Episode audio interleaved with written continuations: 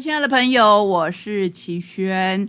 今天的选书非常的特殊哦，我们要跟您介绍一本，或许大家听起来会有点惊悚，可是我觉得是我们应该要面对的议题。这是大是文化出版于杰所写的《中国如何攻打台湾》。每一次的战争，总在被侵略者还没有做好充分准备的时候就打响了。这是作者很重要的一句话。我想，对于我们台湾来讲，中国跟我们之间的感情是非常非常的复杂。我觉得我们是一个自由的社会，大家都可以拥有自己的想法，也可以拥有自己的看法，甚至可以拥有自己的说法，都没有关系。而且它离我们这么近，所以我觉得这个议题是非常重要的。这个议题不是我们关起门来，或是我们像鸵鸟一样把头埋在沙堆里就可以不用面对的。渗透党政军，以商逼攻，军演恫吓，然后渡海抢滩巷战，台湾怎么防？美日怎么帮？来得及吗？听起来真的是有点害人，对不对？可是。我今天要分享这本书的主要的原因不在于此，主要的原因在于我们生活当中很多的议题都要面对，而不是逃避。这个面对包括认识它，它不一定会发生，也或许是因为它可能会发生，我们更要去注意这一件事情。武力封锁，先攻外岛，直占本岛。中国攻台，哪一种路径最可行？当年打不下金门，如今用高粱酒买金门，以商逼攻，就可以兵不血刃。台湾有事就是日本有事，美军驰援最快也得十七天，日本要多久才会到？先取东沙，再拿澎湖，到时候澎湖十万人口就是中国最好的人质，这是重点的提示。当然，这本书我可以说它是一本推测之书，它是一本作者余杰的看法之书。但是，台湾是我们的所在地，台湾是我们大部分台湾人。最后的据点，我相信所有在台湾岛上的人，不管你爱不爱这里，不管你是不是有机会离开这里，这个议题都是我们必须面对的。公台时间点，历史上三加四场战争有答案，所有的战争都有迹可循。于姐从历史上三场著名的国际战争。第一场是伊拉克并吞科威特，第二场是阿根廷侵略福克兰群岛，第三场就是现在正在进行的俄罗斯入侵乌克兰，以及中共建政后四场对外的战争：韩战、中印边境战争、中苏珍宝岛冲突、中越战争的规律，预测中共攻台时间点和可能的行径。接下来。他就谈到对台动武的三剧本，哪一种最有可能？第一个，封锁海域取代开战，台湾的煤矿存量只能撑三十六天，剪断十五条海底电缆就能造成资讯封锁，这是美国智库专家认为最有效果的灰色地带战术。第二种剧本是先攻外岛，澎湖人是人质还是阻碍？先取东沙，再拿澎湖。澎湖十万的人口是最好的人质。康熙收复台湾，施琅就是先打澎湖。习近平若想效法，谁会是他的施琅？最后一招是渡海抢滩巷战，当然这是我们最不乐见的。尤其我看到巷战，想到的真的是不寒而栗。三阶段占领本岛，随前浪险的台湾海峡是天然的屏障，但相对的也是军备补给的障碍。等待美军驰援至少要十七天，我们有办法奋战到援军赶到吗？这是主要的看法。我们来介绍一下于杰。一九九八年出版处女作《火与冰》，在世纪之交极尽的文坛掀起了一阵旋风。短短数月间，畅销百万册，有如鲁迅和柏杨般的批判性文字和思想，影响了整整一代的中国青年。此后十多年间，与刘晓波一起推动中国的自由与人权，屡受中共当局的禁书跟拘押。不过，他现在已经是归籍为美国人，同时他每一年到台湾，所以他认为他可以提出一些意见，因为他觉得很多人可能只了解中国，很多人可能只了解美国。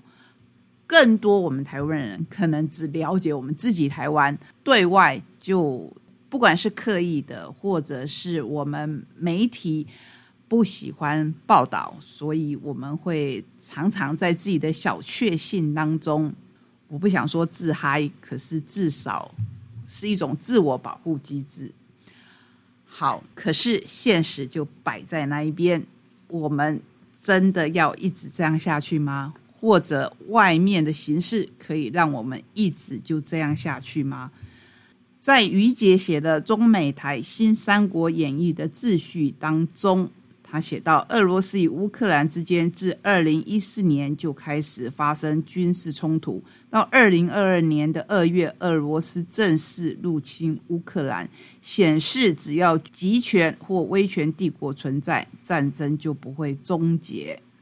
三十多年前，苏联解体之际，日裔美国政治学者福山曾发出历史的终结的乐观宣告。如今看来，何其幼稚可笑！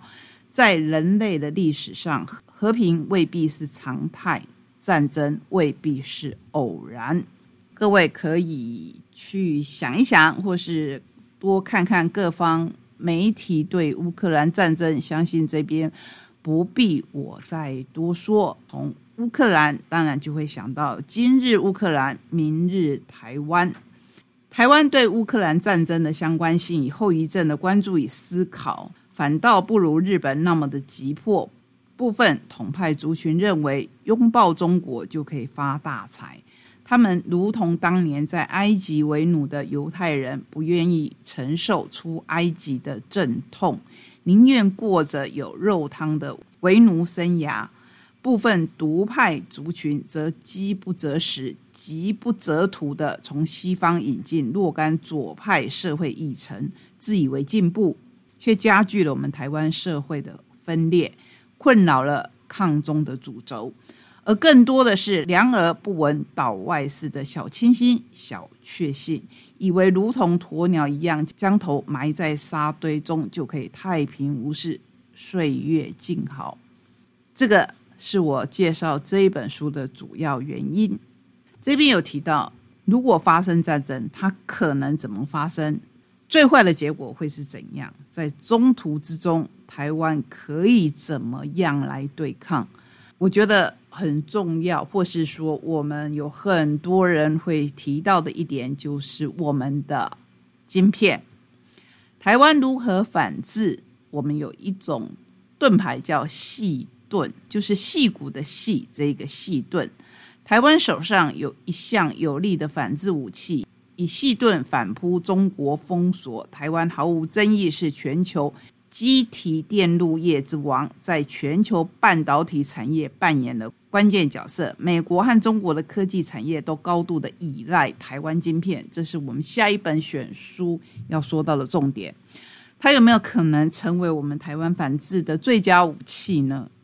我想是可以考虑进去的。那当然，这本书不能只有理解自己的观点，因为每个人都有自己的观点，每个人都可以写得洋洋洒洒。所以需要有一些事实的根据或各国的推论，这里面包含了各国的推论，比如说英国的、美国的、日本的。我们毕竟是一个岛链，这一个岛链上一旦发生了战争，其实受影响的当然不只是台湾，是很多其他在这个岛链上的国家。这一方面，大家也可以来看看。最后有说到，中国若自比为战狼，台湾就当刺猬吧。台湾成就有目共睹，即使弱小也能取胜。台湾虽小，中国虽大；台湾虽弱，中国虽强。但台湾拥有诸多中国望尘莫及的优势。政治上，台湾拥有全民直选、多党竞争、五权分立、新闻自由、人权保障等民主化的成果，成为亚洲民族自由指数最高的民族巩固国家。在全球化的格局当中，台湾高度的国际化程度和位于太平洋与亚洲大陆交接处的地理位置，决定了我们独一无二的战略枢纽地位。当然，在国际上，我们台湾的主权地位是不获承认的。可是，台湾人普遍比中国人更受尊重。就台湾护照和中国护照的好用度而言，这边就不言可喻了。这一本书。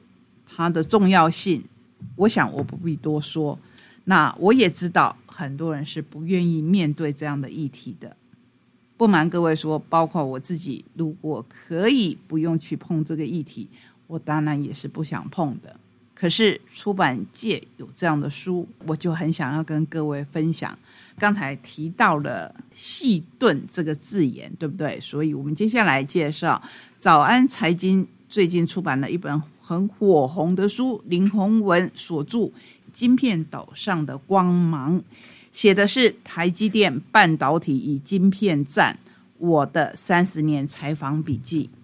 林宏文这一位作者是主跑科技生技业多年，曾任《金周刊》副总编辑，《经济日报》科技的记者。长期关注产业发展、投资趋势，这里面最主要是写台积电，让我们看到如何成为我们的富国神山。本书作者三十年来经历半导体业界相当多重要的事件，所以他写美中晶片大战，真的是台湾这一座晶片岛上藏不住的光芒。我努力的边回想边下笔，找出过去的笔记，整理出台积电成功背后的故事。张忠谋的管理哲学与策略，地缘政治下的投资布局，以及全球半导体的竞争态势。我想把每一个主题挖得更深，分析得更仔细，帮助读者理解过去、现在与未来，更认识台积电及半导体，一起思考。台湾将何去何从？如果台湾晶片是我们的保障，也是我们的利器的话，那么这一本书真的就不只是当做商业书来看，而是可以当做一本国防的书来看。可是我要跟各位分享的是台积电不为人知的小小文化。这里面他提到。讲到台积电的竞争优势，很多人都会想到制程技术，例如五纳米、三纳米领先超前对手三星、英特尔多久等等，这些当然都是台积电很重要的竞争力。但这些大家都谈很多了，我想谈一下二十多年前去台积电采访时注意到的一件小事，而且是一件小到大部分人都不在意的事。大约九十年代中期，我在《经济日报》跑半导体的新闻。有一次在台积电大厅的接待处，发现台积电一项很贴心的服务，就像很多大公司一样，台积电在接待处有一本来宾登记簿，每一位访客都要填上自己的姓名、电话及公司抬头。我去采访也不例外。通常填完资料，我会随手将登记簿往前翻几页。看看有哪些人来拜访过，特别是关心一下我的竞争对手《工商时报》的记者有没有来过。一般来说，接待柜台工作人员也不会阻止我这么做。但那一次去台积电采访，我发现台积电接待柜台的工作人员虽然没有阻止我，却在来宾登记簿上的签名处加上一块很坚固。完全拆不掉的小铁夹，把先前签到的名字全部盖起来。我想把铁夹推开，但不管怎么用力也推不开。这大概是其他公司所没有想到，也是所有的拜访者没有想到的小细节吧。可是这个小细节，让我们看到台积电的成功处不在于它本身的科技业而已，而在于这一些为保护来访者的隐私所做的努力。这本书实在是非常的精彩，它就像一则则的故事。让我们了解台积电。不管你手中有没有台积电的股票，不管你身旁有没有在台积电服务的人员，我都要跟你分享这一本书。是一本原本我以为我看不懂的书，想不到看起来是非常非常的顺畅，而且是欲罢不能。介绍给你今天两本选书，我觉得他们息息相关，因为我们要了解自己的优势。也要了解自己的脆弱的地方。希望我们所爱的这一片土地可以永远的和平，让我们的孩子都可以平安的长大。